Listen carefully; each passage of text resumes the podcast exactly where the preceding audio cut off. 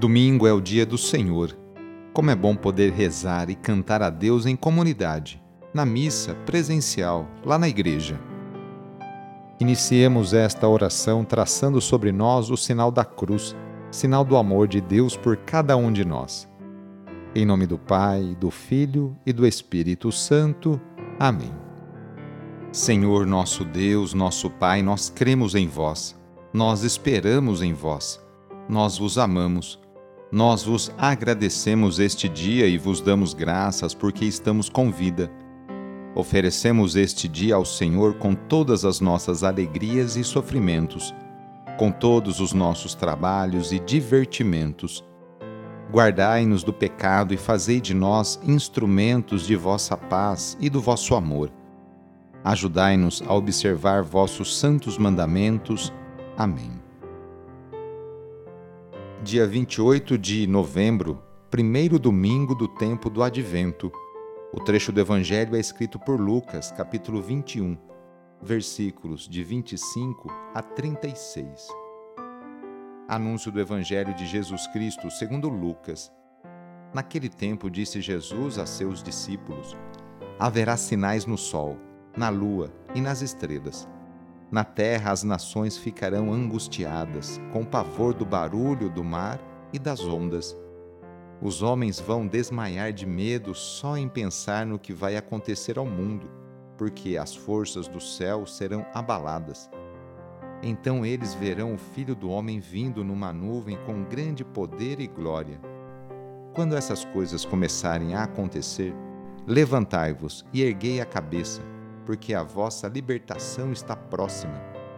Tomai cuidado para que vossos corações não fiquem insensíveis por causa da gula, da embriaguez e das preocupações da vida, e esse dia não caia de repente sobre vós.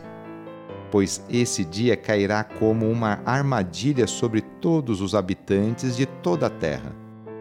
Portanto, ficai atentos e orai a todo momento a fim de terdes força para escapar de tudo o que deve acontecer e para ficardes de pé diante do Filho do Homem.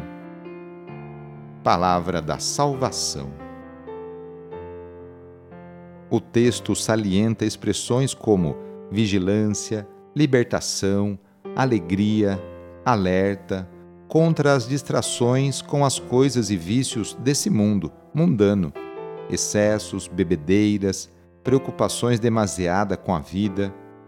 A linguagem, é claro, é simbólica e indica mudanças, superação do passado e início de nova realidade, um novo céu e uma nova terra, dirá o Apocalipse. Os estudiosos aprofundam seus conhecimentos para interpretar como será essa nova realidade. Nesse emaranhado de figuras e informações, quem desponta com poder e glória é o Filho do Homem, Jesus Cristo, o Messias. Portanto, a vitória não está em poder dos agentes do mal. A injustiça não triunfará. A vitória está em Cristo, que nos convida a mantermos-nos vigilantes, realizando em todo momento e empenhados na prática da justiça e da fraternidade.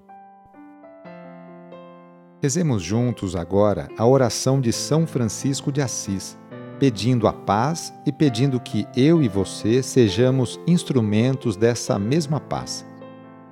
Senhor, fazei-me instrumento de vossa paz. Onde houver ódio, que eu leve o amor. Onde houver ofensa, que eu leve o perdão. Onde houver discórdia, que eu leve a união. Onde houver dúvida, que eu leve a fé. Onde houver erro, que eu leve à verdade. Onde houver desespero, que eu leve à esperança. Onde houver tristeza, que eu leve à alegria. Onde houver trevas, que eu leve à luz. Ó Mestre, fazei que eu procure mais consolar que ser consolado, compreender que ser compreendido, amar que ser amado, pois é dando que se recebe, é perdoando que se é perdoado e é morrendo que se vive para a vida eterna. Amém. Na oração de hoje, vamos pedir especialmente a bênção para as famílias. A família é a principal responsável pela formação da consciência humana e cristã de uma pessoa. A família é a célula principal da sociedade e atualmente vemos um grande sofrimento de tantas famílias que passam por dificuldades em seus relacionamentos. Vamos fazer o seguinte: reúna sua família e vamos pedir juntos a Deus a sua bênção. Deus de misericórdia, Criador e reparador do vosso povo, que fizestes da família humana, constituída pela aliança nupcial, o sacramento de Cristo e da Igreja. Derramai a abundância das vossas bênçãos sobre esta família reunida neste momento, para que aqueles que nela vivem unidos pelo amor sejam fervorosos no espírito, assíduos na oração, solícitos uns pelos outros, atentos às necessidades de todos e deem testemunho da fé pela palavra e pelo exemplo por nosso Senhor Jesus Cristo. Amém. Peçamos a Deus a sua bênção. A nossa proteção está no nome do Senhor, que fez o céu e a terra. O Senhor esteja convosco, Ele está no meio de nós. Pela intercessão de São João Bosco, desça sobre você, sobre a sua família, sobre as suas intenções, a bênção do Deus Todo-Poderoso. Pai, Filho e Espírito Santo. Amém. Foi muito bom rezar com você hoje neste dia. Se a oração está te ajudando, eu fico muito feliz. Então, que tal enviá-la para seus contatos, familiares, amigos, conhecidos? E aproveite também este domingo para participar da missa aí na sua paróquia, onde você normalmente frequenta. Sou o padre Edmilson Moraes, salesiano de Dom Bosco, e moro atualmente em Piracicaba, no estado de São Paulo. Que Deus continue abençoando você e sua família. Abraço e até mais.